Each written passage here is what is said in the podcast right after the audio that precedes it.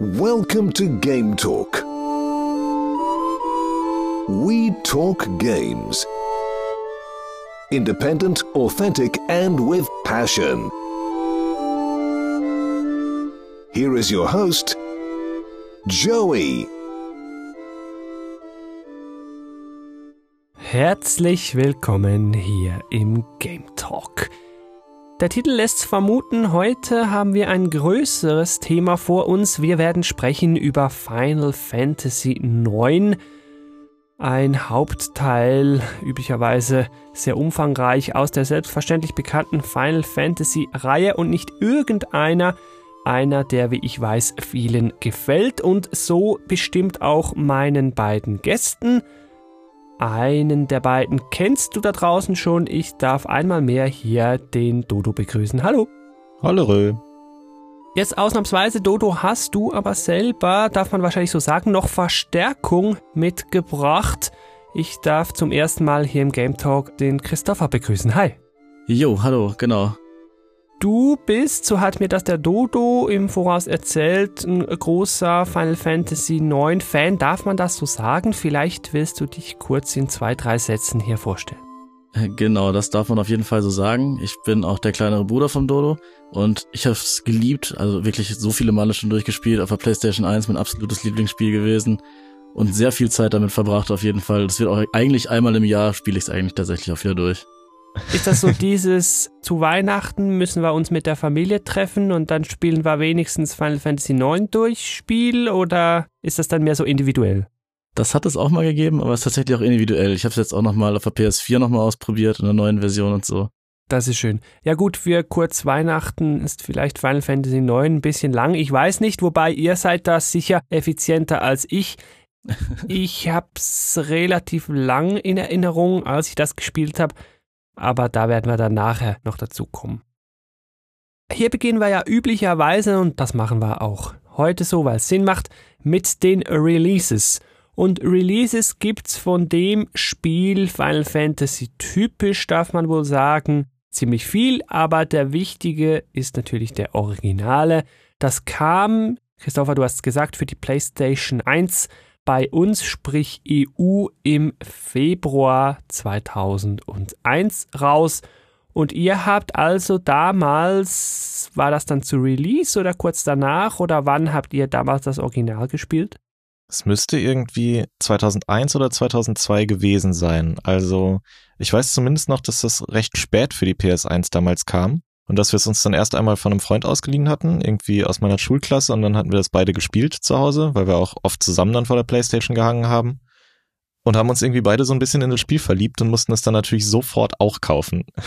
Jeder von uns mehrfach teilweise sogar. Also ihr habt das mehrfach als Original für die PS1. Das ist leider nicht ganz freiwillig gewesen. Oh, Disc verloren. Ja, fast. Also die CDs weiß ich nicht, ob die qualitativ vielleicht nicht so cool irgendwie funktionieren, vor allem in dieser Platinum-Edition, die wir dann da als erstes hatten. Aber ich weiß noch, dass wir teilweise in den Cutscenes Hänger in der CD hatten. Sowohl Ach, auf der PS1, also quasi dieser kleinen PS1 Slim, wenn man so will, als auch dann, um das zu testen, nochmal bei unserem Onkel, der hatte die große, die dicke PlayStation 1 damals. Mhm. Da hing es dann halt auch. Also ging kein Weg dran vorbei. Wir mussten dieses Spiel mehrfach kaufen und ich glaube, mittlerweile habe ich das dreimal im Schrank. Ja, ich habe es hier zweimal stehen, genau. Krass, dann bist du irgendwo 20 Stunden im Spiel und dann hängst du einfach in der Cutscene. Ja, oh. leider schon. Aber ich glaube, das sind die einzigen schlechten Erinnerungen, die wir beide mit dem Spiel haben. ja. Also immerhin konntest du dann einfach die CD austauschen und musstest nicht von vorne beginnen. Genau, ja. Ja, wer heute von vorne beginnen will, der hat diverse Möglichkeiten und auf die will ich hier kurz eingehen. Klar kann man sich natürlich noch die Disk kaufen, wenn man da irgendwie rankommt. Das geht heute schon noch. Die kann man sich in seine PS1 schmeißen, in seine PS3 schmeißen und je nachdem meine ich auch noch in die PS2. Ging das? Frage ja, ich mich jetzt genau. gerade. Ja, das genau, sind so die PS2 Möglichkeiten. Mit der PS4 geht das so nicht, aber da gibt es eine andere Option, komme ich gleich zu. Es kam dann noch ein Classic Release raus, also einfach ein Port für die PS3 und auch für die Vita. Den gab es im, oder gibt es wahrscheinlich immer noch im PSN Store. Heute würde man das aber wahrscheinlich anders machen. Es gibt nämlich noch neuere Versionen. Und wie das damals so üblich war bei Spielen, hat man den Code natürlich weggeworfen oder verloren, nachdem man fertig war. Das heißt, das Originalmaterial von Final Fantasy IX ist heute leider zum großen Teil weg. Die neuen Versionen basieren halt auf komprimiertem Material, was man hier und da merkt, aber so ist es halt. Es kam relativ spät eigentlich, das heißt im Februar 16, also viele Jahre nach dem Release 2001, eine Android iOS Version raus. Die würde ich heute aber nicht wirklich empfehlen, schon wegen der Steuerung. Nicht mal so viel später, im April 16 kam die Steam-Version raus. Die basierte leider noch auf dem Mobile-Port und wurde so leicht vielleicht angepasst. Auch dazu später noch ein, zwei Worte. Interessanter wird es dann allenfalls mit der PS4-Version, die ich schon kurz angerissen habe. Die kam im September 17 raus. Auch die basiert wieder auf den vorangehenden, also sprich irgendwo wieder auf der Mobile-Version. Die habe auch ich nochmal gespielt. Die finde ich so eigentlich okay. Die Hintergründe sind da matschig, aber funktioniert. Später, das heißt im Februar 2019, kam dann noch eine Xbox One-Version. Ich würde da meinen, die ist sehr vergleichbar mit der PS4-Version. Für Next Gen bzw. jetzt Current Gen Menschen, die wird offenbar auch mit der Series X und S laufen und mit Play Anywhere auch auf dem PC. Und sie ist im Game Pass PC und im Game Pass Ultimate mit drin. Wer da also flexibel sein will, der könnte allenfalls auf diese Version schauen. Und dann gibt's jüngst ein Tag später rausgekommen, das heißt immer noch Februar 19 noch eine Switch-Version und dann sind wir jetzt endlich mal durch. Die, um es gleich zu sagen, empfehle ich aber nicht. Die soll langsame Ladezeiten haben. Die soll sogar crashen. Ja, super. Die unterstützt nur 720p. Also, wenn du das nicht unbedingt noch auf so einer Konsole im Zug spielen willst, dann nimm nicht die Switch-Version, dann nimm eine andere. Ist aber schwierig, hier eine klare Empfehlung auszusprechen, finde ich, weil die Versionen halt alle irgendwie ihre Macken und Probleme haben. Also, wenn überhaupt, was empfehlen wir dem Zuhörer jetzt hier, wenn er auf eine davon zurückgreifen will und eben nicht noch eine Disc irgendwo holen will, wo wir schon eben gesagt haben, dann hol besser gleich zweimal das gleiche Spiel. da habe ich mich in den Nerd-Dschungel gewagt und zwei beste Versionen rausgesucht. Die beste Version, die du spielen kannst, ist die Steam-Version. Heißt Steam-Version, nicht Game Pass, Windows Store, PC-Version, nein, Steam-Version, aber nur mit der Mugiri-Mod, die nämlich diese matschigen Hintergründe aufhübscht, die wieder analogen Input einbaut, die macht, dass die Cutscenes jetzt mit immerhin 30 FPS laufen und so weiter. Ohne diese Mod wäre die Steam-Version nicht auf Platz 1, aber mit dieser Mod kommt sie auf Platz 1. Wer jetzt sagt, nee, Steam finde ich irgendwie blöd und ich will sie auch vorm Fernseher spielen und ich will nicht irgendwie einen Rechner in den Fernseher einstecken, wie auch immer, ich will eine Konsolenversion. Das sind die PS4 und Xbox One Versionen wohl gleich auf. Man kann aber sagen, dadurch, dass die Xbox One-Version halt kompatibler läuft mit Play Anywhere, da ist man halt ein bisschen flexibler damit. Wer also eine Xbox One hat und eine PS4, der sollte vielleicht eher die Xbox One-Version nehmen, obwohl die eigentlich im Kern identisch wären. So, das sind die Versionen, die man heute empfehlen würde. Ist ja wie immer nicht so leicht bei so alten Spielen. ja. Kosten tun die natürlich sowieso noch was. Ich habe jetzt gar nicht geschaut, wie es da salesmäßig aussieht, aber man zahlt da was zwischen 20 und 25 Euro. Es gibt häufiger im PS Store mal so ein Japan-Sale oder so. Mhm. Und da gehen die Spiele schon wirklich teilweise 50 Prozent runter. Also ich meine, ich habe FF9 für 10 Euro gekauft damals. Okay. Ja, dann wird es dann natürlich noch attraktiver würde ich jetzt wahrscheinlich auch raten. Meistens hat man es ja nicht so dringend, dann kann man es auf die Wishlist werfen und sich dann im Sale kaufen. Genau. Also wer nach diesem Podcast nicht dringend Final Fantasy IX spielen will, dem ist ja wohl nicht mehr zu helfen. Mal schauen. Vielleicht an dieser Stelle nochmal historisch ein kurzer Blick auf die Verkaufszahlen. 7 hat sich damals gut verkauft. Also wir erinnern uns, 7 war, meine ich, offiziell das erste für die PlayStation. War auch das, auch das erste, erste, in 3D. In 3D. Genau. Also 6 hatte auch einen Port für die PlayStation, aber. Genau. Aber der kam später, oder? Ich meine auch, ja. Äh, ja, auf jeden Fall sicher das erste in 3D. Dann kam 8. Das war auch erfolgreich. Dann 9, aber leider nicht so. Und dann könnte man sagen, ja gut, vielleicht war Final Fantasy einfach durch als Marke. Abwärtstrend könnte es ja geben. Nein, 10 hat sich dann wieder viel besser verkauft. Also man muss heute leider anerkennen, bei 9 gab es einen Negativknick. Und ich habe mich dann schon gefragt, warum?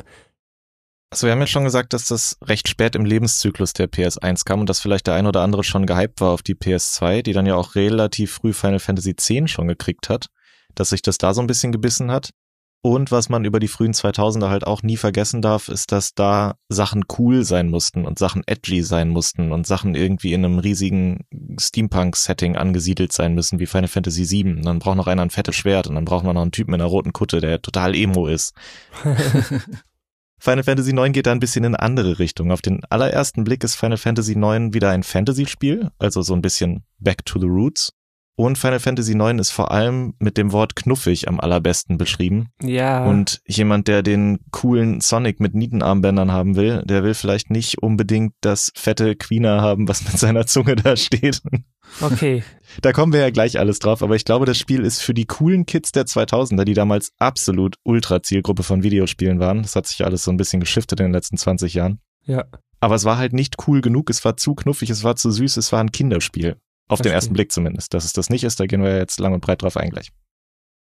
Ich hatte viele Freunde, die auch irgendwie Final Fantasy gespielt haben, da hat man sich immer so gestritten, was denn jetzt der beste 7, 8 oder 9. Den Leuten hat es auch wirklich, wie Sebastian äh, Dodo eben schon gesagt hat, nicht so gut gefallen, dass die Character Models irgendwie so knuffig und süß waren. Also ich kann das dem auf jeden Fall nur beipflichten. Mhm, mhm. Ja, macht schon irgendwie Sinn.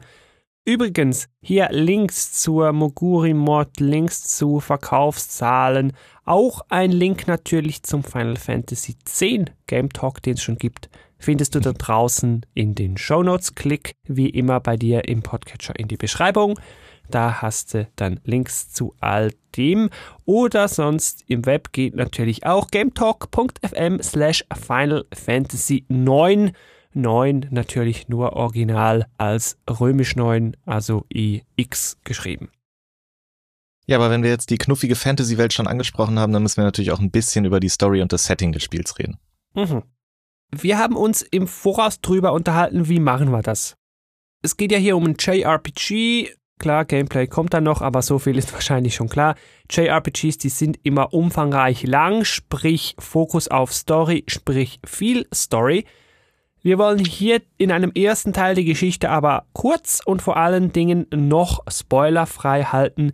Wir werden dann in einem späteren Kapitel die Story noch mit Spoilern besprechen und dann noch wichtiger, sie dann auch würdigen, noch auf die Themen, die übergeordneten Themen dieses Spiels hier eingehen und so weiter. Aber jetzt hier erst einmal spoilerfrei. Ich starte Final Fantasy IX was mache ich denn da als erstes im Spiel? Womit geht's denn los? Als allererstes machst du eine Kerze an, oder? War das so? Ja, yep, als allererstes machst du eine Kerze an. genau, siehst du in der ersten Cutscene, siehst du dieses Theaterschiff, was mich damals schon extrem beeindruckt hat. Man muss vielleicht vorweg sagen, die Cutscenes waren für die damalige Zeit wirklich schon beeindruckend und hat mich als Kind völlig abgeholt. Allgemein Final Fantasy Render Cutscenes, da war immer so, jetzt sind wir im Fotorealismus angekommen. Besser wird's. ja, genau. Nachdem man mit so einer bombastischen Cutscene losstartet, würde ich mal sagen, das Spiel geht erstmal zwei Schritte zurück und beginnt sehr, sehr klein und holt dich erstmal ab, indem du lernst, dass du ein Dieb bist, was ja auch nicht unbedingt immer typisch ist für so JRPGs. Also du bist eher so einer der Schurken und bist mit deiner Schurkenbande unterwegs. Denn die wollen nicht nur ein Theaterstück aufführen in ihrem fliegenden Luftschiff, sondern die wollen eben auch die Prinzessin eines der Königreiche dieser Welt entführen. Und das ist so quasi der erste Aufhänger. Also es beginnt quasi wie so ein Heist-Movie, wo alle dann am Tisch sitzen und nochmal drüber nachdenken, wie machen wir das jetzt eigentlich? Und wir müssen unser Stück schmieden. Und während wir da in der Kampfszene sind, da gibt einer das Signal und dann entführen wir die Prinzessin. Und so machen wir es. Und auf geht's. Und gesagt, getan. Also du hast jetzt schon Stück gesagt. Vielleicht muss man nochmal unterstreichen, man plant da in oder während eines Theaters zuzuschlagen. Genau, es ist eine Theatergruppe, die aber auch als Diebesgruppe irgendwie bekannt ist. Tantalus-Bande heißen die, genau. Dann äh, wird offenbar dieses Theater aufgeführt. Schön. Und schaffen wir denn das, diese Prinzessin zu entführen? Ich meine, das ist jetzt noch ganz am Anfang. Ich glaube, da dürfen wir schon noch kurz drüber reden. Naja, schaffen wir das? Ja und nein. Also wir entführen sie zwar in Anführungsstrichen, aber sie wirft sich uns quasi vor die Füße und sagt, bitte nimm mich mit, denn sie hat geradezu Lust, entführt zu werden. Und ist es dann noch eine Entführung?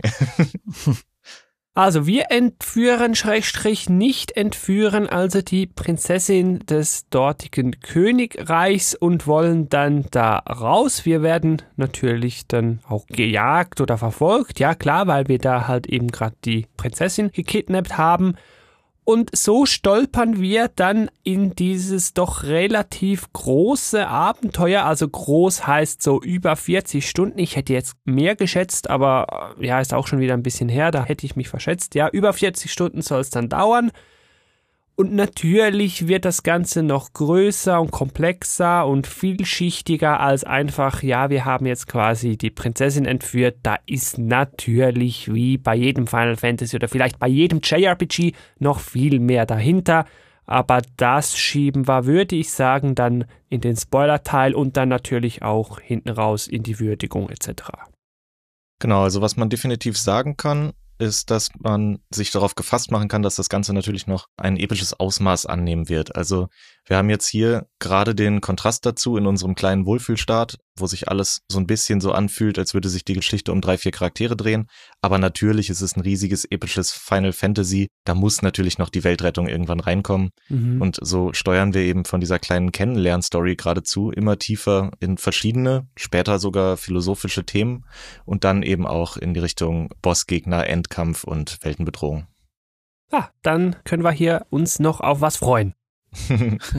Aber wie gesagt, die Geschichte wollen wir hier mal so spoilerfrei noch bei dem belassen für die Leute, die strefflicherweise Final Fantasy IX noch nicht durchgespielt haben.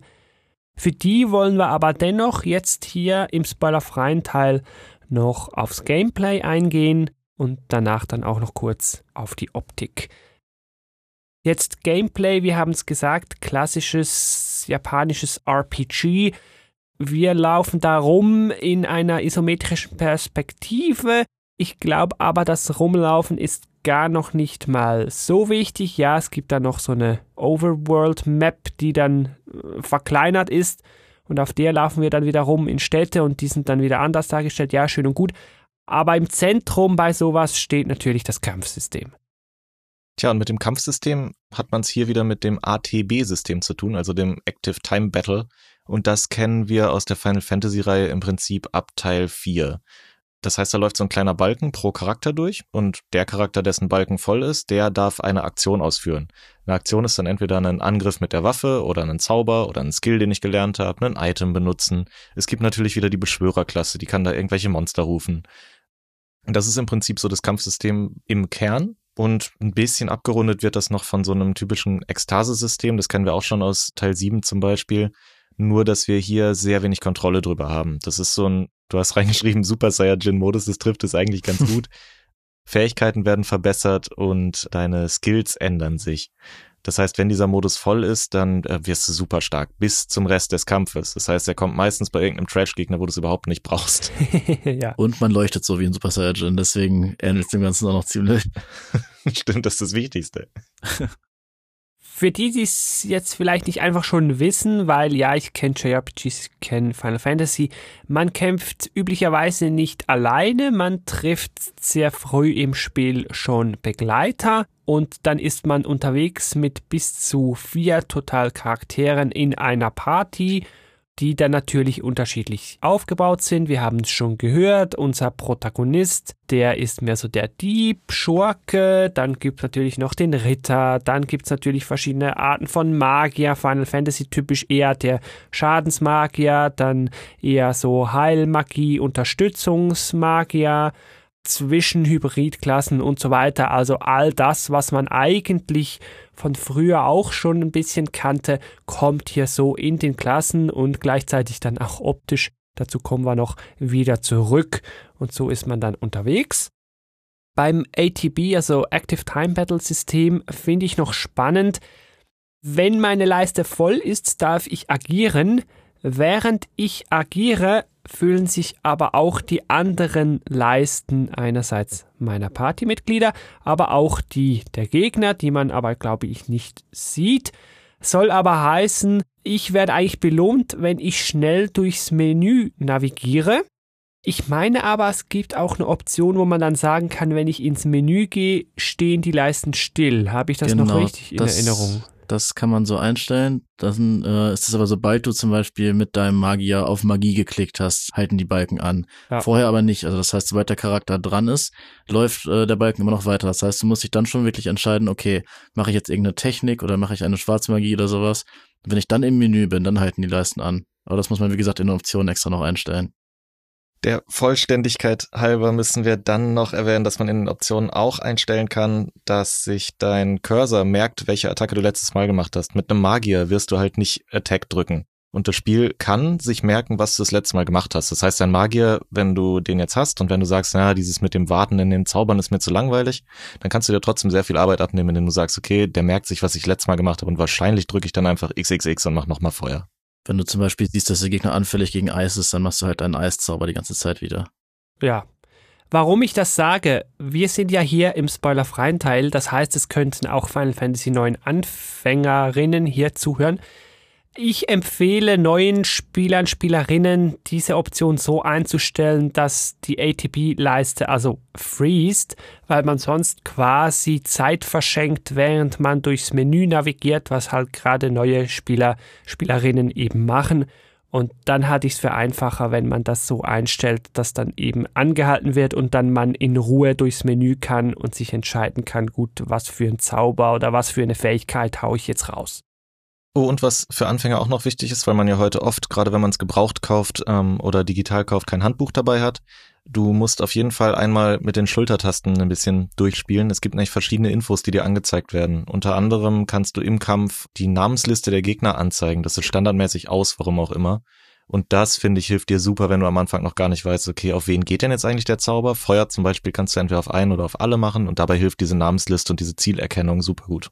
Genau. Und wenn du auch gar nicht weißt, was einige Fähigkeiten können, es gibt auch noch diese Tooltips mit so einem lustigen kleinen Mogri, der sagt dir dann auch genau, was dieser Zauber oder diese Fähigkeit überhaupt bringt. Also manchmal steht man da auch vor und denkt sich so, ja, was macht denn das jetzt? Was hat das gerade gebracht? Und alleine dafür hilft es auch, diese Tooltips mal anzumachen.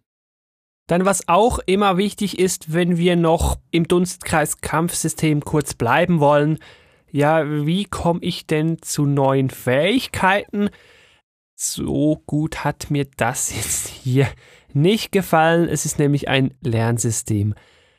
Genau, also über Fähigkeiten Final Fantasy 9 läuft das Ganze anders als in Teilen davor. Du äh, lernst über dein Equipment neue Fähigkeiten und passive Fähigkeiten. Das heißt, wenn ich dem Dieb, also dem Hauptcharakter, jetzt ein neues Schwert gebe, ist die Wahrscheinlichkeit relativ hoch, dass da eine neue Fähigkeit dran steht. Diese Fähigkeit kann ich in dem Moment, wo ich diese Waffe trage, benutzen. In dem Moment, wo ich aber eine andere Waffe anlege, kann ich diese Fähigkeit nicht mehr benutzen. Das heißt, ich muss diese Fähigkeit erst komplett lernen. Dafür gibt es sogenannte AP, also ich glaube, das heißt Aktionspunkte. Und wenn eine Fähigkeit zum Beispiel 30 Aktionspunkte erfordert, dann muss ich diese 30 Punkte sammeln durch Kämpfe. Das heißt, ich besiege drei Gegner und habe vermutlich drei Aktionspunkte gesammelt. Auf gut Deutsch, ich besiege 30 Gegner, habe dann diese Fähigkeit erlernt. Erst dann rentiert es sich, eine neue Waffe anzulegen, mhm. beziehungsweise eine neue Kleidung, weil du dann diese Fähigkeit erst gelernt hast. Heißt dann halt übersetzt, vielleicht ein bisschen grinden, um ja. diese Fähigkeiten fix zu erlernen, unabhängig vom Gegenstand.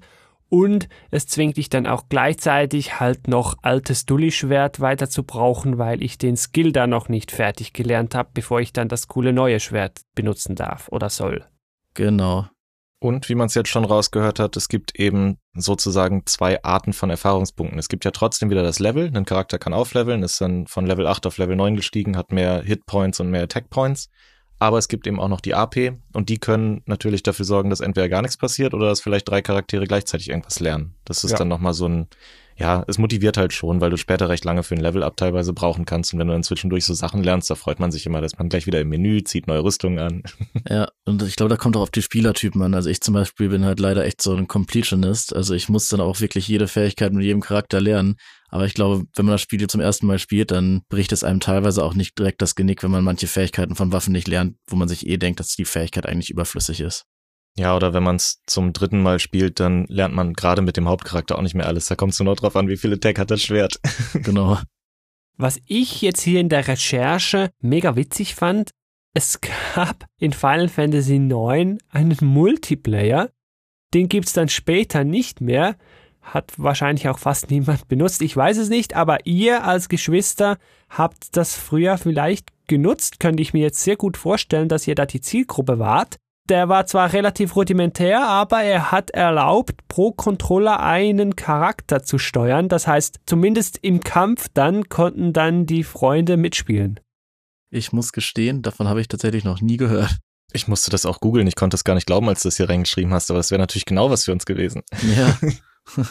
So viel später. Ja, auf jeden Fall, wie gesagt, hättet ihr dann zusammen kämpfen können. Ob das so viel bringt, ja, ihr hättet halt den Controller nicht rumreichen müssen beim Auswählen von Attacken oder so. Ja, mm. Nun. Äh, sehr rudimentärer Multiplayer, aber immerhin. Ach so, man sollte vielleicht zum Lernsystem, wo wir noch dabei waren, noch erzählen, dass die, die Level, also die Werte, wenn man jetzt von Level 8 auf Level 9 geht, bringen nicht nur ein bisschen mehr Leben und ein bisschen mehr Magiepunkte, sondern man bekommt auch in unregelmäßigen Abständen sogenannte Kugeln, mit denen man Fähigkeiten sockeln kann. Also das heißt zum Beispiel, wenn ich jetzt äh, eine Fähigkeit habe, die mich gegen Stein schützt, dann kann ich die für eine bestimmte Anzahl von diesen Kugeln, das ist meine Währung quasi dafür, anlegen. Also die Call of Duty Leute da draußen können sich das so ein bisschen wie Perks vorstellen. Man hat also so und so viel Geld, für die man sich quasi Perks ausrüsten kann. Ja, dieses Sockelsystem kann man sich als moderner Spieler, du sagst schon Call of Duty, ich hätte jetzt so Diablo 3 als Beispiel noch reingeworfen. Du baust halt so einen Build in Anführungszeichen. Wenn du jetzt weißt, okay, da ist so ein verdammter Vogelboss, den krieg und krieg ich nicht kaputt, dann schütze ich mich als erstes mal gegen blind, dann kann er meine Leute schon mal nicht mehr blind machen. Dann lege ich noch irgendwie an irgendwas, was die Treffsicherheit erhöht, weil der weicht mir sonst andauernd aus. Und dann habe ich noch hier diesen, äh, wie heißt er denn? Es gibt für fast jede Gegnergruppe gibt's noch einen extra Killer sozusagen, also einen, einen Killer-Skill. Dann machst du auf die Art von Gegnern mehr Schaden. Wenn du denn weißt, welcher Boss oder welcher Gegner welcher Art angehört. Ist das jetzt eine Bestie? Ich meine, könnte ja irgendwie alles Bestie sein in einem Final Fantasy. ja, das stimmt, das ist manchmal ein bisschen schwierig. Wem das noch nicht reicht, der kann zwischendurch noch eine Million Sidequests machen. Zum Beispiel ein Kartenspiel, wo man 100 Karten sammeln kann, man kann Frösche fangen in so einem kleinen Mikrogame. Man kann auf Chocobos reiten, man kann wieder Chocobos züchten, in Anführungszeichen, wie wir das aus sieben kennen, indem man so ein Minispiel macht, eine Schatzsuche mit den Chocobos. Es gibt Secret-Bosse, die nochmal stärker sind als der letzte Boss. Es gibt Ultimate Weapons für jeden Charakter, die man suchen kann. Man kann so verschiedene Schätze noch finden, die nennen sich die Stellatio. Wenn man die dann irgendwie abgibt, kriegt man auch nochmal Waffen und Belohnungen. Du kannst so Monster suchen, die eigentlich gar keine Monster sind. Das sind freundliche Wesen, die verlangen immer irgendein Item von dir. Und wenn du denen im Kampfscreen dann auf die Mütze haust, dann rennen sie sauer weg. Aber wenn du ihnen das Item gibst, dann belohnen sie dich. Du kannst Christophers Lieblingsspiel machen, das Seilspringen. Ja, das ist ganz toll. Da muss man im richtigen Moment immer die richtige Taste drücken. Und ich habe mir tatsächlich äh, das für die PS4 nochmal geholt, weil es halt eins meiner Lieblingsspiele ist, wenn nicht mein Lieblingsspiel. Und ich dachte, ich muss jetzt einfach jede Trophäe holen. Aber für diese Platin-Trophäe verlangt man irgendwann, dass man 500 Mal am Stück richtig Seil springt. Und das ist wirklich unnötig und unfassbar schwierig. Aber es gibt auch noch lustigere andere kleine Spiele, wie zum Beispiel so einem fetten Hippo äh, mit dem Laufen zu gehen und dann speckt er dadurch ab und wird irgendwann Erster in seinem äh, 100 Meter Lauf und so. Das ist schon irgendwie alles schön gebaut. genau, und es gibt noch die Möglichkeit, innerhalb von zwölf Stunden bis zum vorletzten Boss zu kommen. Wenn man das schafft, bekommt man am Ende die Extrawaffe. Das Excalibur 2 nennt sich das. Und ähm, sagen wir es mal so, ich habe das Spiel häufig gespielt und wir haben es auch schon mal versucht mit Speedrun und so. Und ich war am Ende bei 15 Stunden und ich habe wirklich alles gegeben und ich weiß auch nicht, wie ich hätte da noch drei Stunden rausholen können. Aber es motiviert natürlich. Und ich war noch drei Stunden langsamer, aber das war besagtes Weihnachtsfest, wo wir uns zwei Fernseher und zwei Playstation nebeneinander gestellt haben. Das war eine gute Zeit. Ja. Spannende Weihnachten bei euch zu Hause. ja, so viel mal zum Gameplay, würde ich sagen. Dann switchen wir mal rüber zur Optik. Dass die Render-Zwischensequenzen sehr, sehr schön waren, insbesondere für die damalige Zeit, das haben wir ja schon gesagt.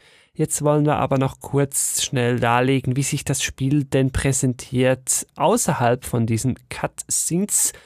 Die Hintergründe sind vorgerendert. Ich meine, aus heutiger Perspektive ist das leicht ungewöhnlich, hat damals aber sehr schön ausgesehen, insbesondere auf einem CRT. Heute in der klassischen Originalversion ist es einfach pixelig. In den normalen, nicht gemoddeten Re-Releases ist es matschig, aber damals war es sehr schön. Ja, das ist wirklich so ein Spiel, da macht der Röhrenfernseher noch Sinn heutzutage. So ganz retro. Aber ich finde auch sonst, die Hintergründe passen tatsächlich ganz gut zu dem restlichen Artstyle. Also das geht schon heute noch. Das braucht man sich jetzt nicht so vorstellen, als hätte man auf einmal da ein Foto hintergeklebt. Die haben sich schon sehr viel Mühe im Design gegeben und da eben auch verschiedene aktive Elemente dann noch drüber gelegt, sodass es in den meisten Szenen ich würde sagen, weniger auffällt als bei FF7, wenn man es heute spielt. Das auf jeden Fall würde ich auch so unterschreiben. Die Figuren selber, die sind dann aber dreidimensional und die bewegt man dann halt eben vor diesen Hintergründen durch diese Welten. Das sind dann typischerweise halt dann die Dungeons, die Städte, sowas. Der Artstyle als solches gefällt mir selber auch. Also wir sind hier im Plus-Minus Fantasy Mittelalter mit noch ein bisschen Steampunk angehaucht. Ich glaube, das darf man so sagen. So eine richtige Märchenoptik teilweise, also wirklich auch irgendwelche, wir haben natürlich gesagt, Monster sind drin als Gegner, aber auch die Bewohner dieser Welt, mit denen man immer wieder aneinander gerät, das sind halt oft auch Fabelwesen. Es gibt zum Beispiel so ein Volk, die haben einen langen Rattenschwanz und eine lange Schnauze oder äh, die Schwarzmagier, auf die wir gleich noch ausführlich zu sprechen kommen werden. Das sind so kleine, wie die sieben Zwerge fast und mit so einem ganz schwarzen Gesicht, so eine Mischung aus den sieben Zwergen von Schneewittchen und den Javas aus Star Wars. Stimmt. Da wird's halt wirklich im wahrsten Sinne des Wortes bunt. Und das kann einem natürlich die Show ganz schön verhageln, wenn ich jetzt sage, okay, Final Fantasy VII war mein erstes Final Fantasy. Da war halt alles bierernst. Dann gab's zwischendurch vielleicht mal den Red 13 noch, aber das war's dann. Und dann habe ich mit acht weitergemacht. Da war ja auch alles sehr, sehr ernst. Bis auf die Monster war da ja kaum mal irgendwas dabei. Vielleicht der Schnur im Keller oder so. Aber bei neun ist halt alles bunt und süß und knuffig und Fabelwesen und Märchengestalten. Es trifft natürlich dann nicht unbedingt den Erwartungshorizont des Spielers, der sieben und acht vorher gespielt hat, sondern eher dann wieder die Leute, die mit vier, fünf, sechs vorher losgelegt haben. Ganz spannend, mich hat ja damals und lustigerweise auch viel später der Artstyle von 9 viel mehr angesprochen als ein 7. Und das voll langweiligste von allen fand ich sowieso, oder finde ich bis heute 8. Also 8 habe ich noch nicht mal wirklich angefangen zu spielen. ja, aber am 8 fand ich das Gameplay schwierig, aber das ist natürlich jetzt nochmal ein ganz anderer Schuh. Ja, ja, gut, den wollen wir uns noch nicht anziehen. Eines Tages wird wahrscheinlich auch Final Fantasy 8 Thema dieses Game Talk sein und 7 dann auch. Aber heute bleiben wir noch bei 9 und damit würde ich sagen, gehen wir doch jetzt wieder in die Story. Diesmal jetzt aber mit Spoilern, entsprechend hier auch nochmal ganz deutlich die Spoilerwarnung. Wir werden gleich die ganze Geschichte erzählen und dann im späteren Verlauf dann nicht nur erzählen, sondern dann vor allen Dingen auch würdigen und besprechen. Ich habe mir schon überlegt, ja, wie machst du das? Ich habe es eingangs gesagt, wir haben es mit einem epischen JRPG zu tun. Das heißt, 40 Stunden plus, da passt einiges rein, da passt auch einiges an Story rein. Wir haben auch immer einen Story-Schwerpunkt in derartigen Spielen. Aber irgendwie für die Leute, die einerseits vielleicht sagen, ach, ich werde es eh nicht spielen, was schade wäre, oder die anderen, die sagen, ja, ich höre mir den Story-Teil an mit Spoilern, ich habe es ja schon durchgespielt, aber nicht mehr alles wissen, die müssen wir hier irgendwie abholen. Tja, und ich würde mal sagen, das machen wir leider am besten chronologisch. Leider, weil das natürlich den knuffigen Anfang, den wir eben beschrieben haben, schon mal so eher in das, ja, weiß ich nicht, vielleicht das zweite Fünftel des Spiels legt, denn es passiert eine Menge, bevor das Spiel eigentlich losgeht was ich ja schon mal nicht mag, weil das ist schon immer Geheimzutat Nummer eins für so machst du dein Spiel kompliziert. ja, stimmt schon. Aber ein bisschen Backstory braucht ja die Welt. Man redet da ja von Worldbuilding und sowas darf in einem 40-Stunden-Plus-Spiel natürlich auch nicht fehlen. Ja. Wie wird denn hier die Welt gebaut? Wir sind sehr schnell weg von Diebesbande will Prinzessin entführen. Nee, äh, wir reden eigentlich schon vom Universum quasi. Entfernte Aliens wollen nämlich eigentlich unseren Planeten leeren, um den später selber besiedeln zu können. Also so ein weirdes Scope nimmt das Spiel dann halt später an. Sollte man am Anfang zumindest nicht mitrechnen, stimmt. Ja. Jetzt, warum machen die bösen Aliens das? Ganz einfach, ihre eigene Welt war schon durchverbraucht aktuelle Thematik lässt grüßen. Was machen sie? Ja, sie wollen dann halt auf eine andere. Und das wäre jetzt viel zu simpel. Nein, natürlich wird so eine Welt, so eine Erde, um sich vielleicht mal so vorzustellen, über einen zentralen Kristall dieser jeweiligen Welt betrieben. Und der Kristall, der hat eine Funktion. Wenn man stirbt, dann geht man da ins Innere zu dem Kristall, geht einmal durch den Kristall, wird da wahrscheinlich gewaschen oder weiß auch nicht was und danach wird man dann wiederbelebt dieser Kristall und damit dann halt auch der Lebenszyklus der Erde, dieser Aliens, ist halt alt und durch und damit wollten die jetzt woanders hin. Dann hatten die Aliens eine tolle Idee. Gut, wir nehmen unseren alten Kristall, der jetzt eigentlich durch ist, so wie eine Batterie, die leer ist, nehmen den mit, gehen zu einem gesunden Planeten, machen da wieder unseren Kristall rein, der wird sich dann erholen und da dann auch alle von uns wieder beleben auf der neuen Welt. Ja, und dann leben wir quasi auf der neuen Welt, Friede, Freude, Eierkuchen, alles toll. Deswegen hat Final Fantasy IX übrigens auch diesen Kristall im Logo. Die Schriftzüge haben ja immer einen Kernaspekt des Spiels im Logo und man fragt sich am Anfang, warum das dieser Kristall ist. Aber jetzt, wo wir im Spoiler-Part sind, witziger Fakt, Final Fantasy IX hat wahnsinnig viele Anspielungen auf alte Final Fantasies und zum Beispiel im ersten Teil war ja auch der Kristall unglaublich wichtig und da werden wir noch das ein oder andere erwähnen, was alten Final Fantasy Hasen hier quasi warme Gefühle bescheren soll. Also es ist eins der frühen Square Games, die richtig viel Retro-Charme reinbringen, ohne es einem komplett auf die Nase zu drücken. und ich würde auch sagen, dass erst im letzten Viertel des Spiels überhaupt die Rede von dem Kristall ist. Vorher erfährt man eigentlich gar nichts drüber. Das stimmt, es wird erst spät aufgeklärt. Man erfährt zwar, dass diese Aliens vor der Tür stehen, aber in erster Linie als große Bedrohung und auch ein bisschen verschleiert. Ich habe es gar noch nicht so explizit gesagt, aber ich glaube, es geht aus dem Ganzen hervor. Natürlich haben sich die Aliens unseren Planeten ausgesucht, also den Planeten, auf dem das Spiel halt eben spielt. Und aus irgendeinem Grund muss unser Planet auch zuerst geleert werden, damit man dann den eigenen Kristall und so reinmachen kann und da dann selber wieder bevölkern kann. Sprich also ziemlich große Bedrohung, weil ja Aliens wollen uns hier alle auslöschen. Das wäre jetzt noch viel zu simpel, deshalb reiße ich jetzt noch hier kurz an. Es gibt einen großen Baum auf dieser Welt und ich sage es auch nur, weil der in der Story halt zentral ist und man den sieht und Schauplatz ist und so weiter. Der soll irgendwie wie ein Seelenfilter wirken. Der wurde nämlich von den Aliens da eingerichtet und soll bewirken, dass wenn auf dieser Welt wer stirbt, der geht dann nicht in den eigenen Kristall unserer Welt also und wird dann wieder wiederbelebt. Nein, der Baum soll dann da irgendwie filtern und das unterbrechen. Stattdessen werden dann die Seelen der Gestorbenen aus dem Alien-Kristall, warum dann auch immer aus dem, wieder freigegeben. Die werden dann aber nicht wiederbelebt, sondern die erscheinen einfach als Mist, also als so eine Art Dunst oder Nebel in unserer Welt. Genau, und aus diesem Nebel werden dann halt auch Monster erschaffen. Also wer da reingeht, wird irgendwie böse oder giftig oder so ist das Ding, glaube ich, auch noch. Also da ist ein komischer Nebel, das scheint die Menschheit nicht so zu interessieren, weil die gehen dann halt einfach weg vom Nebel oder leben oberhalb. Im Gegenteil, die haben da noch was Lustiges rausgefunden und da kommt dann das Steampunk-Element quasi raus. Die haben gemerkt, hey, das ist ja ein lustiger Nebel, mit dem können wir ja Maschinen antreiben und so Luftschiffe bauen. Also paradoxerweise fliegt dein Luftschiff da so quasi mit toten Seelen umher. Wenn man so will, ja. Die, genau, dieser Nebel ist eben eine der Kernenergiequellen. Und wie immer in so einem Setting gibt's halt eine Nation, die findet es super und benutzt ihn super gerne und die andere ist da eher so ein bisschen anti. Und an dem Punkt finde ich es ja eigentlich so für meinen Geschmack schon komplex genug.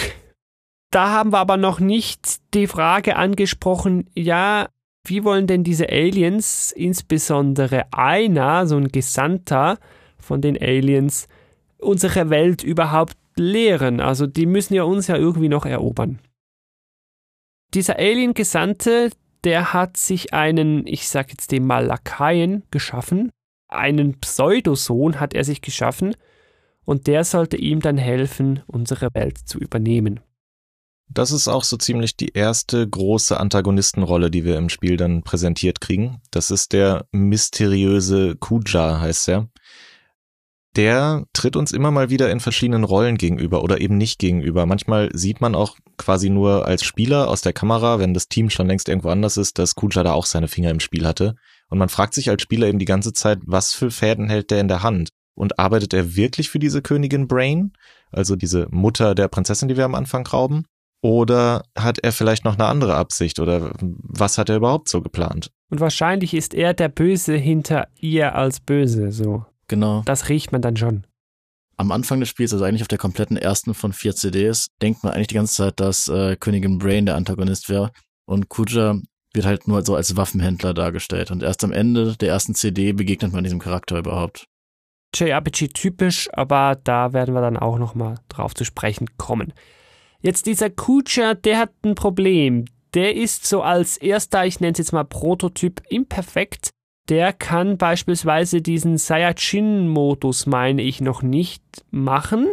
Und daran stört nicht nur er selber sich, sondern ich meine auch sein Pseudovater, also sein Erschaffer, dieser Alien-Gesandte, meine ich, stört sich auch daran. Und deshalb hat der noch einen zweiten Pseudosohn kreiert. Und das gefällt dem ersten Sohn natürlich nicht wirklich, dass der Vater einen zweiten geschaffen hat, weil er ihm halt nicht genug war oder nicht gut genug war. Ja, kurzerhand wird halt eben aus lauter Neid von diesem Kutscher dieser neue Sohn einfach vom Spaceschiff geworfen.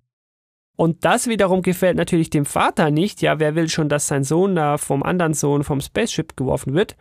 Und deshalb wird er, also dieser Antagonist, dieser Kutscher, dann dafür für diese Handlung verbannt. Genau, sprich, wir sind beide Söhne los. Der ältere Sohn, der den anderen rausgeworfen hat, ist jetzt natürlich auch wütend auf den Vater. Ah, der, der hat mich jetzt verbannt. Ja, so ein Böser. Er will natürlich mächtiger werden und schlussendlich dann auch seinem Vater heimzahlen. Will dann auch irgendwie seinen Wert beweisen, sein Können beweisen. Da werden wir dann auch nochmal drauf zu sprechen kommen. Kujas Job war eigentlich tatsächlich diesen Kreislauf der Seelen halt irgendwie lahmzulegen und ein bisschen Krieg und Tyrannei auf der Welt, wo unser Main Character und so ganzes unsere ganze Handlung spielt, da halt zu entfesseln, mhm. damit immer mehr Seelen irgendwie, sag ich mal, sterben und gefangen werden in diesem Baum. Aber wie gesagt, da kommen wir später nochmal zu. Und so natürlich, wenn der es schafft, dass alte Königreiche auf der Welt sich bekriegen, dann löscht man die Welt halt auch aus, was ja eigentlich das Ziel ist, ohne selber viel tun zu müssen, weil die Bewohner das dann schon selber erledigen. So, das war jetzt mal so der Primer. Dann kommen während dem Spiel aber noch diverse Dinge raus der erste Punkt ist sehr wichtig. Diese verlorene, vom Schiff geworfene zweite Pseudosohn, das ist der Protagonist, unser Dieb. Hat er selber natürlich zu Beginn nicht gewusst, weil er sämtliche Erinnerungen praktischerweise verloren hat. Er wusste nur immer schon, dass er irgendwie anders ist als die anderen Menschen, denn wir haben noch gar nicht gesagt, dass diese Alien-Rasse sehr, sehr menschlich aussieht, nur sie hat halt einen langen Affenschwanz, würde ich mal so sagen. Genau das gleiche wollte ich auch gerade sagen. Ja, ist wirklich ein bisschen wie so ein Saiyajin aufgebaut. Ja, er ist halt voll Son Goku, ja, quasi, ja. Und Son Goku ist halt wieder Superman, aber ja. Dann kommt später auch noch was Interessantes raus. Wir haben nämlich schon die Prinzessin angesprochen, die wir entführen sollten, die aber entführt werden wollte die ist gar nicht die Tochter dieser scheinbar bösen Königin. Wäre auch ein bisschen komisch, weil sie ihr total nicht ähnelt. Nein, sie ist selbstverständlich Teil eines ehemaligen Beschwörerkultes, hat es natürlich auch nicht gewusst, weil sie auch als Kind ebenfalls verloren ging und sie wurde dann von dieser später bösen Königin adoptiert. Genau, man muss auch dazu sagen, dass die Königin zu diesem Zeitpunkt eine liebe Mutter war. Es wird immer gesagt im Spiel, dass sie eine liebevolle und fürsorgliche Mutter war und quasi so ein bisschen durch diese Macht durch Kuja quasi vergiftet wurde. Sie will dann nämlich die Beschwörung der eigenen Tochter für ihre Zwecke nutzen und macht das auch am Anfang des Spiels. Wir haben ja gesagt, die Tochter kommt aus so einem Beschwörerkult. Das ist quasi eins der Völker dieser Welt. Die sind menschlich, aber die haben irgendwie die Möglichkeit, so Eidolons, so Bestia zu rufen. Auch ein ganz typisches Element aus der Final Fantasy Reihe. Und die Tochter ist eben dazu in der Lage, diese Beschwörung zu rufen. Und so benutzt Brain doch ihre Tochter, um wen zu rufen nochmal? Als erstes ruft sie Odin. Ah ja. Und zerstört damit auch ein komplettes Volk. Komplett einfach ausradiert. Genau, also sie versucht diese Bestia aus dem Körper der Tochter, weil die gerade 16 geworden ist, kann man ihr die äh, Bestia, diese Beschwörung quasi extrahieren. Dafür werden zwei Charaktere noch benötigt, sage ich mal, die dazu in der Lage sind. Die heißen Zon und Son und sind meiner Meinung nach die unnötigsten Charaktere im kompletten Spiel.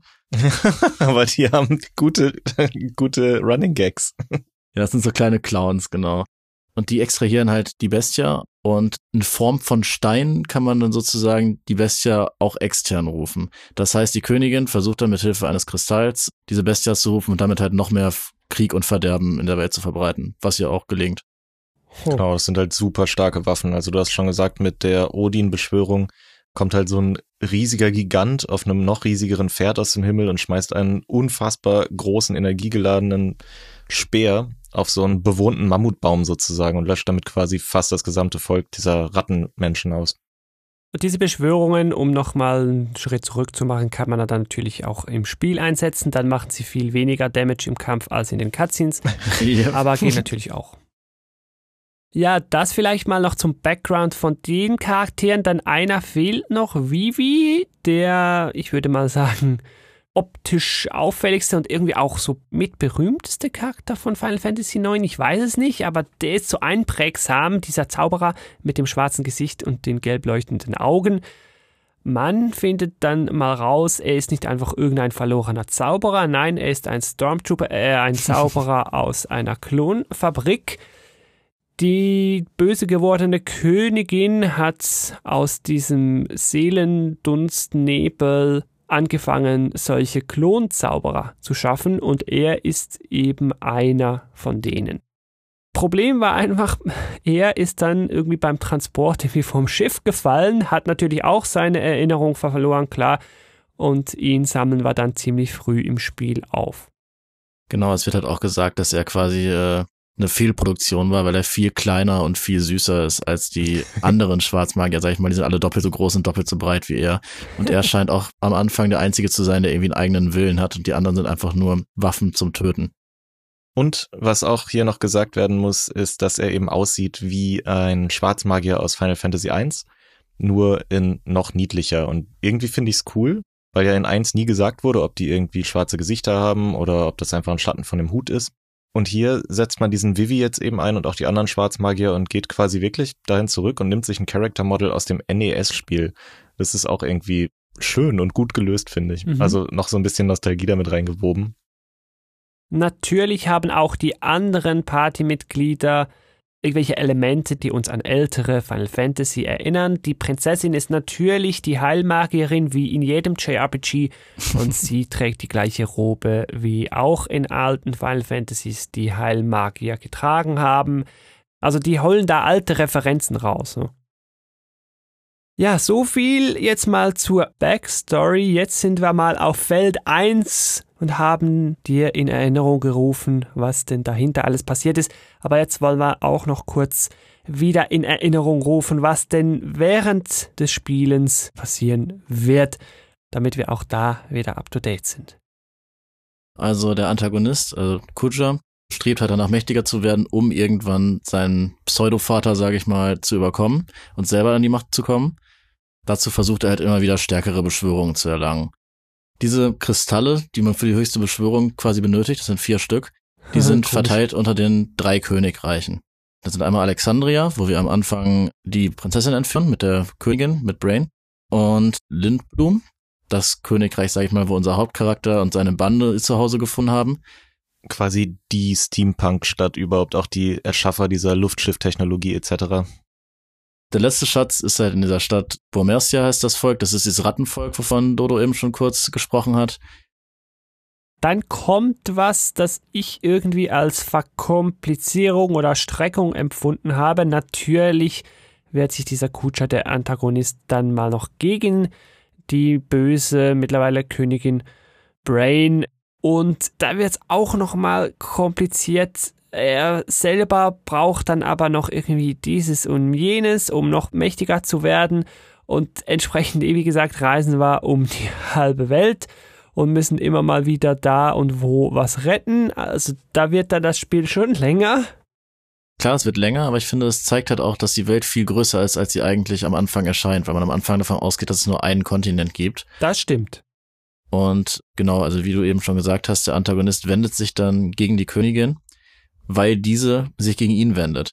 Die ist irgendwann so machtbesessen, sag ich mal, dass sie ihn auch als letzte quasi, weil nachdem sie alles andere schon auf ihren eigenen Kontinent quasi fertig gemacht hat, der ihr eigentlich schon quasi gehört, steht ihr eigentlich nur noch Kuja selbst im Weg. Dieser ahnt das Ganze aber ein bisschen voraus und dreht ihre eigenen Waffen dann gegen sie, weswegen er sie dann am Ende umbringt. Dazu muss man wahrscheinlich noch viel weiter ausholen. Dieses Alien-Mutterschiff, womit man quasi von dem einen Planeten zum anderen reisen kann, untersteht immer noch der Macht von Kuja. Und dieses Schiff hat quasi die ganzen Seelen dieser Terraner, also dieser Aliens, in sich. Und diese Seelen sind da drin gespeichert. Und mit Hilfe dieser Seelen, es wird nicht wirklich erklärt, wie, kann man aber die Beschwörungsmagie, sage ich mal, übernehmen. Das heißt, wenn die Königin ihre eigene Bestia beschwört, ist es für den Antagonisten möglich, mit Hilfe dieses Luftschiffs, dieses Mutterschiffs, diese Bestia zu übernehmen. Zwischendurch findet man auch mal raus, dass dieses Schiff auch schon dafür verantwortlich ist, dass das Heimatdorf der Prinzessin zerstört wurde. Sehr viel Story. 40 Stunden Story, die wir jetzt hier in einen Podcast kriegen müssen. Ich hoffe, es ja. ist nicht ganz unverständlich für alle Zuhörer. Vielleicht machen wir hier mal noch einen Sprung an einen Ort, den ich wichtig und eindrücklich finde, beziehungsweise fand. Da kommt dann später eine Reise in eine erst komische Welt und wir finden dann raus als Protagonist, als Dieb, ja, das ist offenbar die Welt, wo wir herkommen. Und da treffen wir dann auch diesen Alien-Gesandten, der eigentlich als erster so hinter all diesen Problemen steht, mit denen wir uns dann befassen. Und da merken wir dann auch, hm, ist er vielleicht noch der Böse hinter dem Bösen des Bösen? Also erstens denkt man ja, die Königin ist die Böse, dann merkt man, nee, der Kutscher ist hinter ihr der Böse. Und da denkt man dann, ja, vielleicht ist dieser Alien-Gesandte noch hinter Kutscher wiederum der Böse. Ja, der Alien-Gesandte ist natürlich in dem Moment für uns und unsere Heldentruppe der augenscheinlich Böse, weil er ja den Plan hat, die ganze Welt da platt zu machen, weil er ja sein Volk quasi retten will mhm. und auf unserem Planeten ansiedeln will, was wir natürlich doof finden. Er selber hat natürlich nicht das Empfinden, bös zu sein, aber aus unserer Perspektive ist er es offensichtlich. Es kommt dann auch zum Bosskampf gegen ihn. Wo wir ihn dann auch besiegen.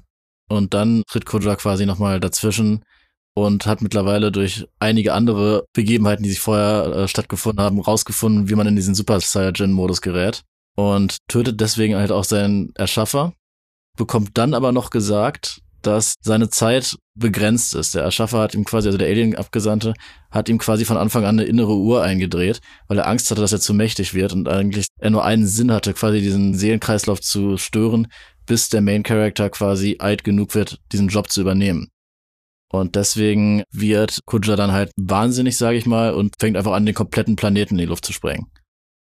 Und weil das ja irgendwie noch viel zu simpel wäre, wurde es dann noch ganz abgespaced der hat nicht nur mal die ganze Welt irgendwie äh, zerstört, also Welt, das war dann noch da die Welt, wo wir hergekommen sind, also die Alien-Welt. Irgendwie kann er dann auch zu unserer Welt teleportieren und gleichzeitig aber auch noch durch die Zeit reisen. Und da findet er dann einen krassen Universe Crystal. Und wir reisen dann auch durch die Zeit und da im Irgendwo kämpft er dann gegen den. Und da dachte ich mir auch so, okay. Ja, er sprengt dann quasi so in den letzten Stunden des Spiels dieses Raum-Zeit-Kontinuum und vermischt ganz viele Eindrücke aus verschiedensten Erinnerungen, vermischt er sozusagen zu dieser Ursprungswelt. Und da gibt's eben auch dann den Ursprungskristall und den will er haben. Was das für uns bedeutet, ist, dass wir uns durch ein riesiges, abgespacedes Level kämpfen mit unserer Heldentruppe, in der scheinbar nicht so richtig die Regeln des Spiels, wie wir sie vorher kennengelernt haben, gelten. Denn so mit verzerrten Räumen und als würde man irgendwie an der Wand langlaufen und sowas war vorher gar nichts. Also das ist dann wirklich nur nochmal dieses Endlevel, was er da aufreißt. Und wieso für Endbosse, vermeintliche Endbosse ist, besiegen wir ihn dann in einem Kampf? Aber er war eigentlich gar nicht der Endboss. Aus irgendeinem Grund kommt dann der richtige Endboss, der heißt Death, also der Tod. Warum auch immer der kommt, der wird nicht eingeführt. Er ist so gefährlich, weil er die Welt offenbar auf Null resetten will. Warum auch immer.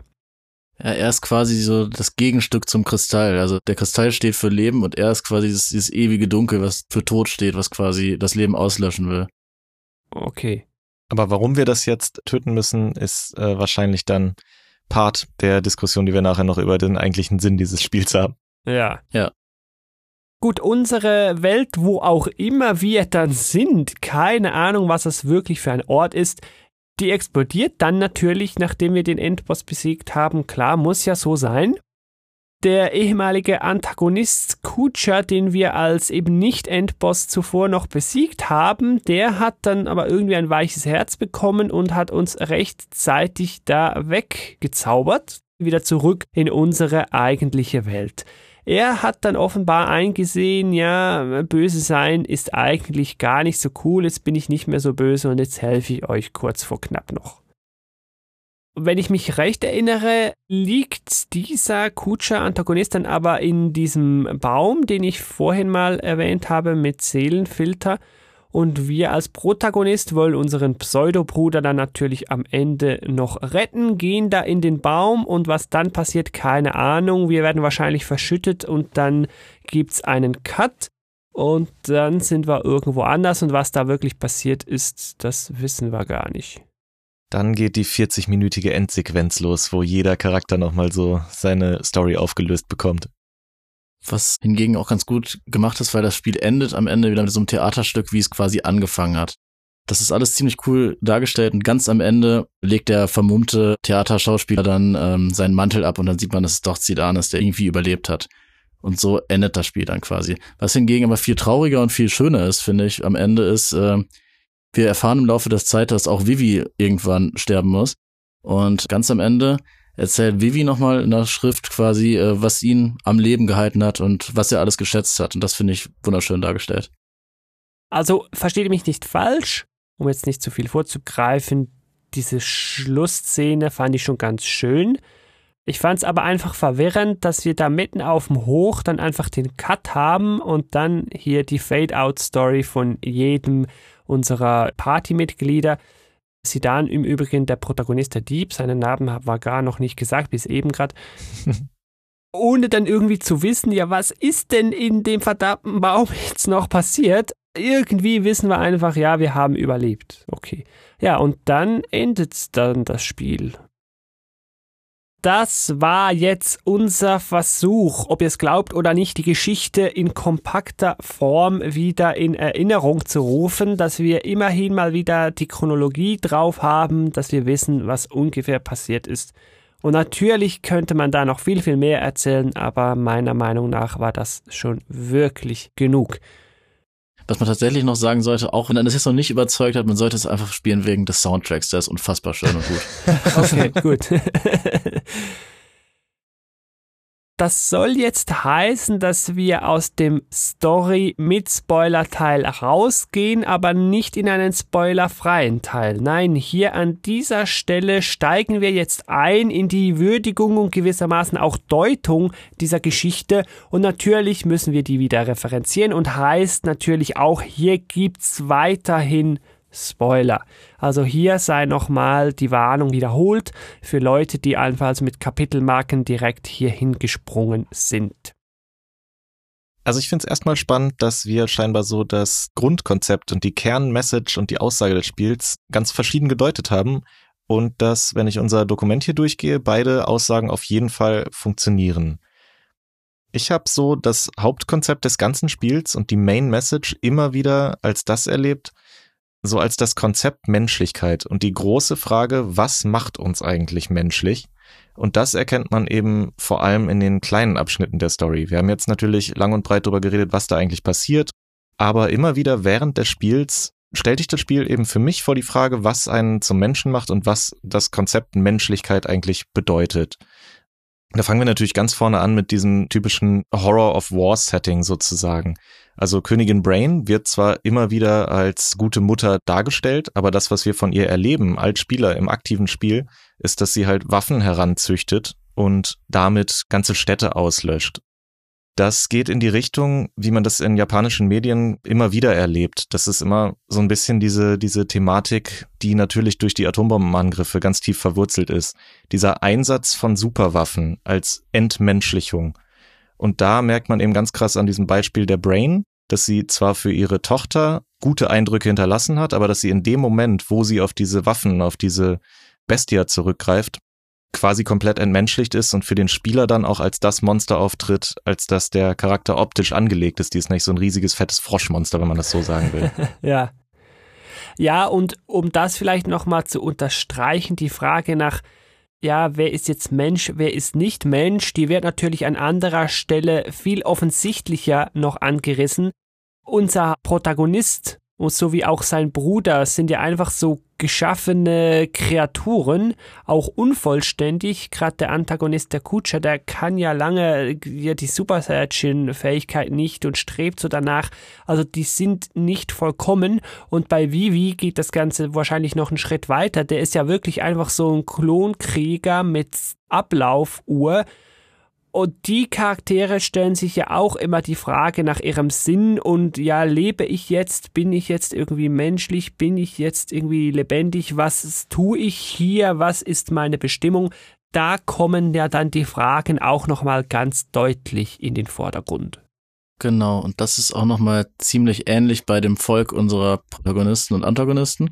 Bei den sogenannten Genomen heißen die die äh, Seelen von den Terranern, also von dem Ursprungsvolk, haben wir eben schon gesagt, ist in diesem Mutterschiff quasi, sind, sind da drin gefangen.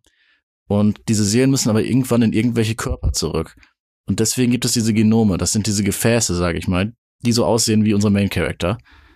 Diese sind aber leer und wissen überhaupt nichts mit dem Leben anzufangen, weil sie darauf warten, dass die Seele von diesen verstorbenen Terranern wiedergeboren wird und dann in deren Körper verpflanzt wird. Mhm. Und ganz am Ende des Spiels werden die Genome quasi mit den Schwarzmagiern, die irgendwo sich befreien konnten von dem Fluch, zusammen in ein Dorf gesteckt und versuchen sich gegenseitig irgendwie das Leben beizubringen, was wunderschön funktioniert, indem man sagt, dass man irgendwie das Gegebene nutzt und trotzdem das Beste aus der Zeit macht, sage ich mal.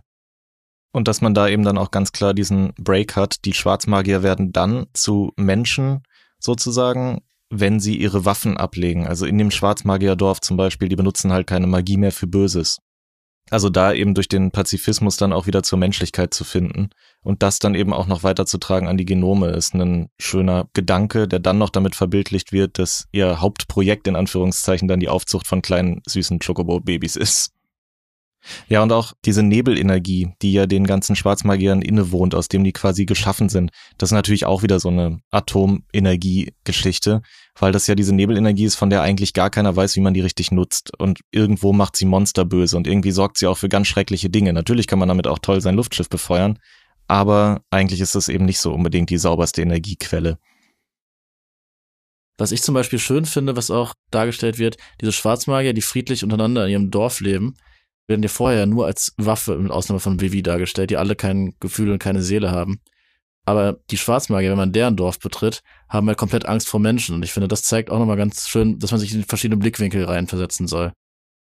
Ja, das zeigt eben vor allem auch, dass sie in dem Moment, wo sie den Krieg sozusagen ablehnen, natürlich immer noch Angst vor der Konsequenz haben und dass das ja auch ein sehr menschlicher Gedanke ist. Also sie wissen ja schon, dass ihr Volk in Anführungszeichen dafür verantwortlich ist, dass in Bomercia alles platt gemacht wurde.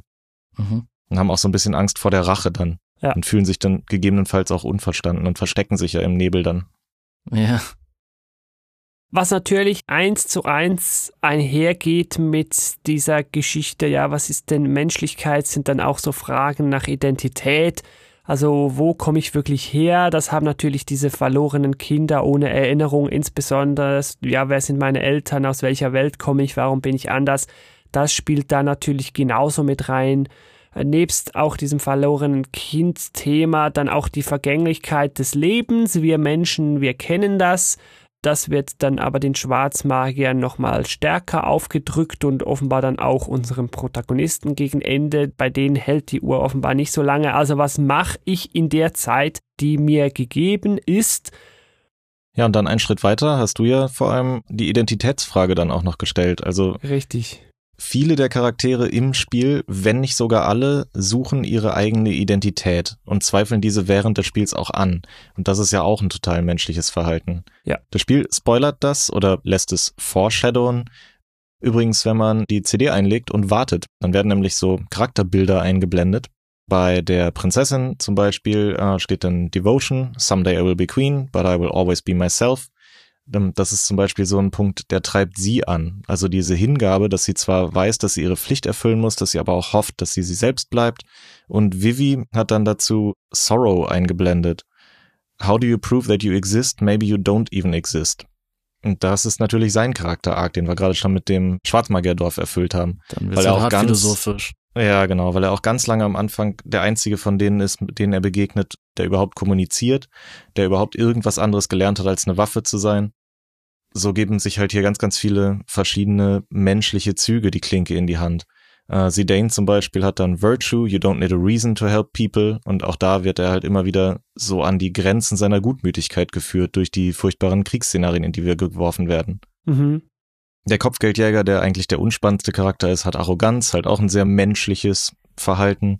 Diese Rattenlady, die wir mitnehmen, die Freya, die hat Despair, To be forgotten is worse than death. Das ist so ihre Krux, ihr Story-Arc, den sie zwischendurch noch hat. Aiko, die kleine Summonerin aus dem ganz, ganz alten Volk, die sammeln wir äh, auf dem nördlichen Kontinent ein, die stößt der Heldentruppe zu.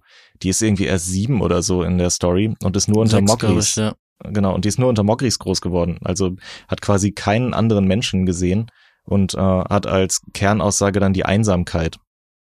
So hat jeder Charakter eben so sein eigenes menschliches Dilemma auch zu tragen geradezu. Und auch das wird eben immer wieder im Spiel aufgearbeitet und in so kleinen charakterbezogenen Ecken dann ausgeleuchtet. Und ich finde, da glänzt das Spiel noch mehr als in seiner großen Weltrettergeschichte für mich. Ja, ja, das sicher. Die Weltrettergeschichte ist jetzt nicht so wahnsinnig, da komme ich dann auch nochmal drauf zu sprechen.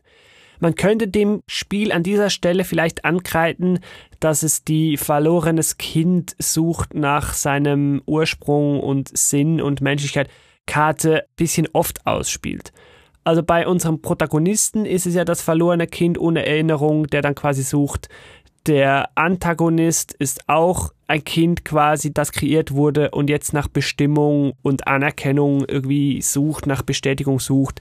Vivi der Zauberer ist auch das verlorene Kind quasi, der Vom jetzt auch nach gefallen. Sinn und Menschlichkeit sucht. Die Prinzessin ist auch das verlorene Kind und Aiko, also die vom Beschwörervolk, ist ja eigentlich auch verloren. Also äh, die Karte wird schon ein bisschen oft recycelt. Also man könnte schon fast wieder sagen, ja, das ist ein Theme, das muss also eigentlich so konstant sein. Auf der anderen Seite kann man vielleicht sagen, ja, es ist ein bisschen übertrieben. Ich bin mir da selber noch nicht schlüssig, aber so wird das Thema sicher sehr, sehr deutlich, weil es sich eben in vielen Charakteren widerspiegelt. Aber ich finde, es ist nicht anstrengend recycelt. Weil gerade äh, Charaktere wie Zidane und Kutter erfährt man ja eigentlich erst relativ zu Ende, was es mit der Geschichte überhaupt aus sich hat. Dann wird es eigentlich auch erst wirklich thematisiert, sage ich mal. Am Anfang spezifiziert es sich dann eher auf Vivis Geschichte und seine Heimat. Das stimmt, ja, ja. Wollen wir uns vielleicht von diesen Themen kurz lösen und den Blick wieder auf die Geschichte richten, die noch würdigen.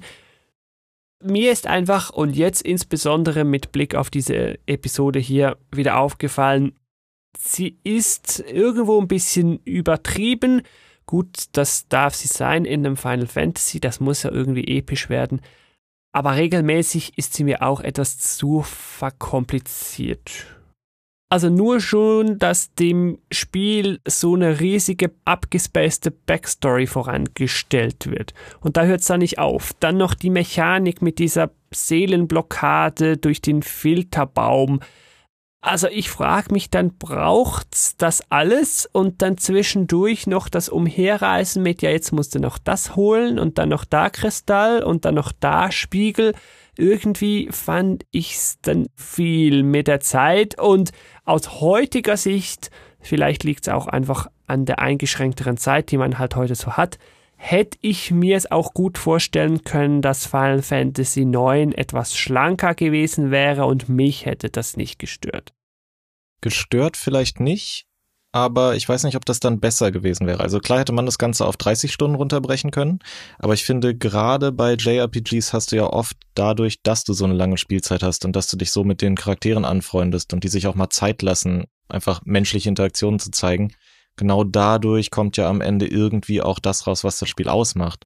Also klar hätte man das auch alles kürzen können und hätte man diese ganze Seelenthematik gebraucht, aber möglicherweise wäre es ohne den Aufhänger und dieses, ja, das Große in Anführungszeichen, gar nicht so ein gutes Spiel geworden, wo man so lange drüber nachgedacht hätte. Weil natürlich braucht man irgendwo erstmal so den Action-Plot, der die Spieler anzieht. Und über diese ganzen Konzepte und verlorene Kind-Thematik und Menschlichkeit-Thematik und was ist eigentlich die Identität der Charaktere, da denkt man ja erst dadurch drüber nach, dass man 40 Stunden mit den Charakteren verbringt.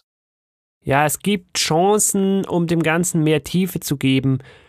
Aber um meinen Punkt vielleicht noch kurz etwas zu erweitern, auch dass dann am Ende nochmal der random Endboss nach dem Endboss kommt, so wir sind jetzt hier irgendwo in Time und Space und kämpfen nochmal gegen irgend so Death ich frage mich einfach so, wollt ihr das wirklich alles so kompliziert machen? Ich verstehe es jetzt schon nicht mehr.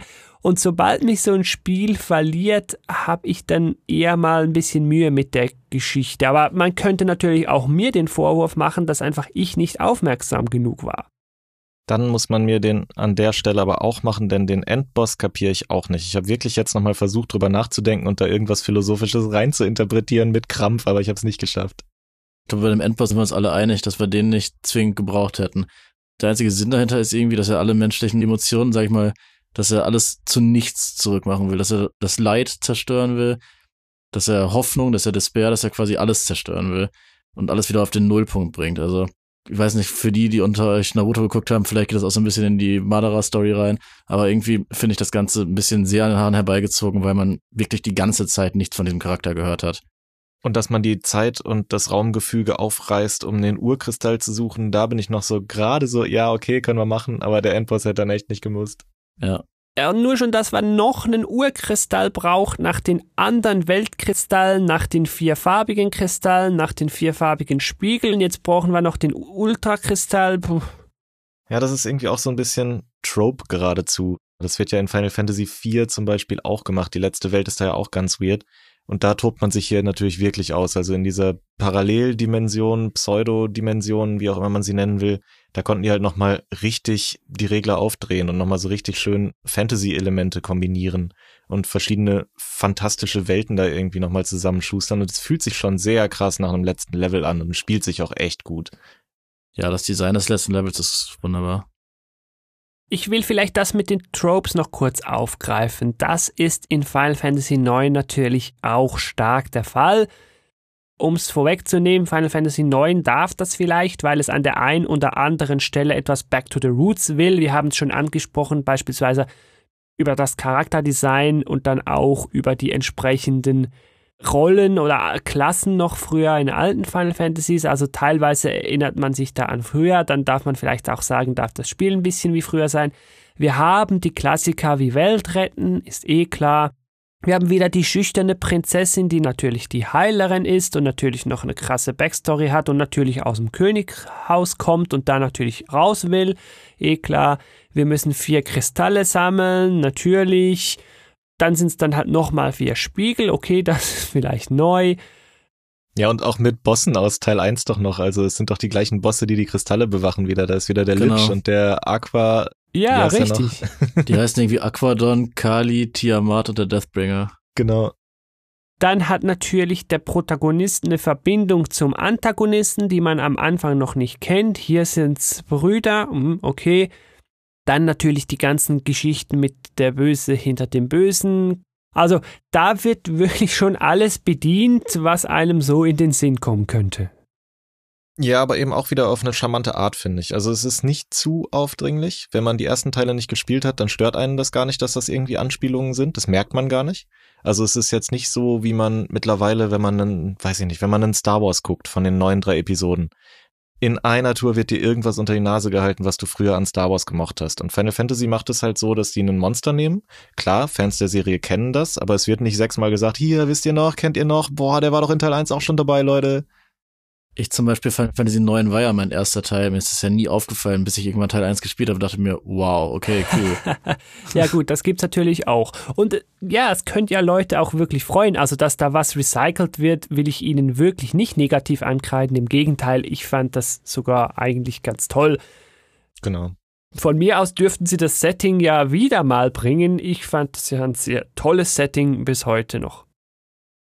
Ja, und die restlichen Tropes, klar. Es kommt natürlich auch aus einer Zeit, wo Anime als Medium auch noch sehr, sehr tropey war und wo gerade Mainstream über viele von diesen Dingen einfach funktioniert hat und wo man das Grundgerüst daran gestrickt hat.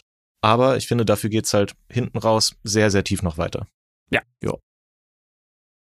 Ja, dann müssen wir natürlich das Fazit irgendwann ziehen. Und was ist für euch jetzt so die Kernaussage des Spiels? Was bleibt im Bauch zurück, wenn man es fertig hat? Also vieles haben wir natürlich, wie es zu einem Fazit auch gehört, jetzt schon des Langen und Breiten erläutert und jetzt hier einfach kondensiert hinten raus zusammengefasst, heruntergebrochen und wir werden uns auch sehr bemühen, spoilerfrei. Was mir sehr gut gefällt, ich habe es gerade vorhin gesagt, ist das Setting. Ich mag es mittelalterlich, es ist Fantasy, passt für mich dann auch zu Final Fantasy, haha, und es weckt Erinnerungen an alte Final Fantasy Teile das gefällt mir sehr gut. Ich halte das Kampfsystem heute noch für sehr gelungen. Ich erinnere mich gerne dran zurück. Es ist ja leider so, dass diese Art von Active Time Battle und Rundenkampfsystem heute ausstirbt. Es gibt's noch, aber leider nicht mehr in Final Fantasy Spielen. Entsprechend finde ich es natürlich sehr schön, das da noch zu haben. Das Kampfsystem hat mir sehr gut gefallen, vielleicht mit kleine Ausnahme die Art, wie Fähigkeiten gelernt werden, aber damit kann ich dann leben. Das ganze Grundthema, über das wir auch gesprochen haben, ich will es hier nicht spoilen, aber es gefällt mir, die Fragen, die es aufwirft, die finde ich groß und richtig und die werden auch gut irgendwie reingebracht und es regt zum Denken an, all das gefällt mir auch es sieht nicht nur hübsch aus, während man spielt, die Cutscenes waren damals auch mega gut. Heute, ja, lockt man damit niemanden mehr hinterm Ofen hervor, aber damals war es halt wirklich gut. Ein, zwei negative Punkte will ich dann aber doch noch kurz sagen. Aus heutiger Sicht finde ich es lang. Teilweise habe ich mich dann wirklich gefragt, ah, muss ich jetzt das auch noch holen und ja, muss ich jetzt wirklich noch den Umweg über den Dungeon machen? Ein bisschen schlanker wäre mir recht gewesen und die Geschichte wird kompliziert. Das halte ich auch für leicht problematisch. Aber alles in allem ist Final Fantasy IX für mich ein sehr gutes Final Fantasy und spielt da wirklich in der Rangliste oben mit. Ja, was es für mich eben vor allem so besonders macht, ist, dass du auf der obersten Ebene erstmal einen Wohlfühl-Kinderspiel hast. Äh, in ganz große Anführungszeichen gesetzt. Denn wir haben natürlich die knuffige Optik und wir haben die lustigen Charaktere und alles ist ganz niedlich. Und erst wenn man sich hingesetzt hat und reingespielt hat, werden dann diese ganzen philosophischen Themen aufgerissen. Und was mir dann gefällt, während man sich dann irgendwann nach 40 Stunden den Abspann anguckt, ist, dass man eben nicht mit großen Fragezeichen dagelassen wird, sondern dass sich das Spiel irgendwie fertig anfühlt und bei all den großen philosophischen Fragen, die es aufgemacht hat zwischendurch, die es immer wieder anspielt und dem Spieler auch präsentiert durch die verschiedensten Charaktere, hat man irgendwie so das Bauchgefühl, dass vielleicht am Ende doch die Freundschaft das ist, was uns so menschlich macht und dass man an der Heldentruppe, ja, wenn man das Spiel dann zur Seite legt und nochmal drüber nachdenkt, auch ganz, ganz stark erkennen kann, dass man mit dieser Freundschaft eben auch Hürden überwinden kann. Und dass man zum Beispiel zwischen so Sachen wie Alter, Eiko zum Beispiel ist sieben und Steiner ist irgendwie 30 oder so, oder Rasse bei Vivi und Quina und Freya oder Politik, diese ganze Geschichte Lindblum Alexandria etc.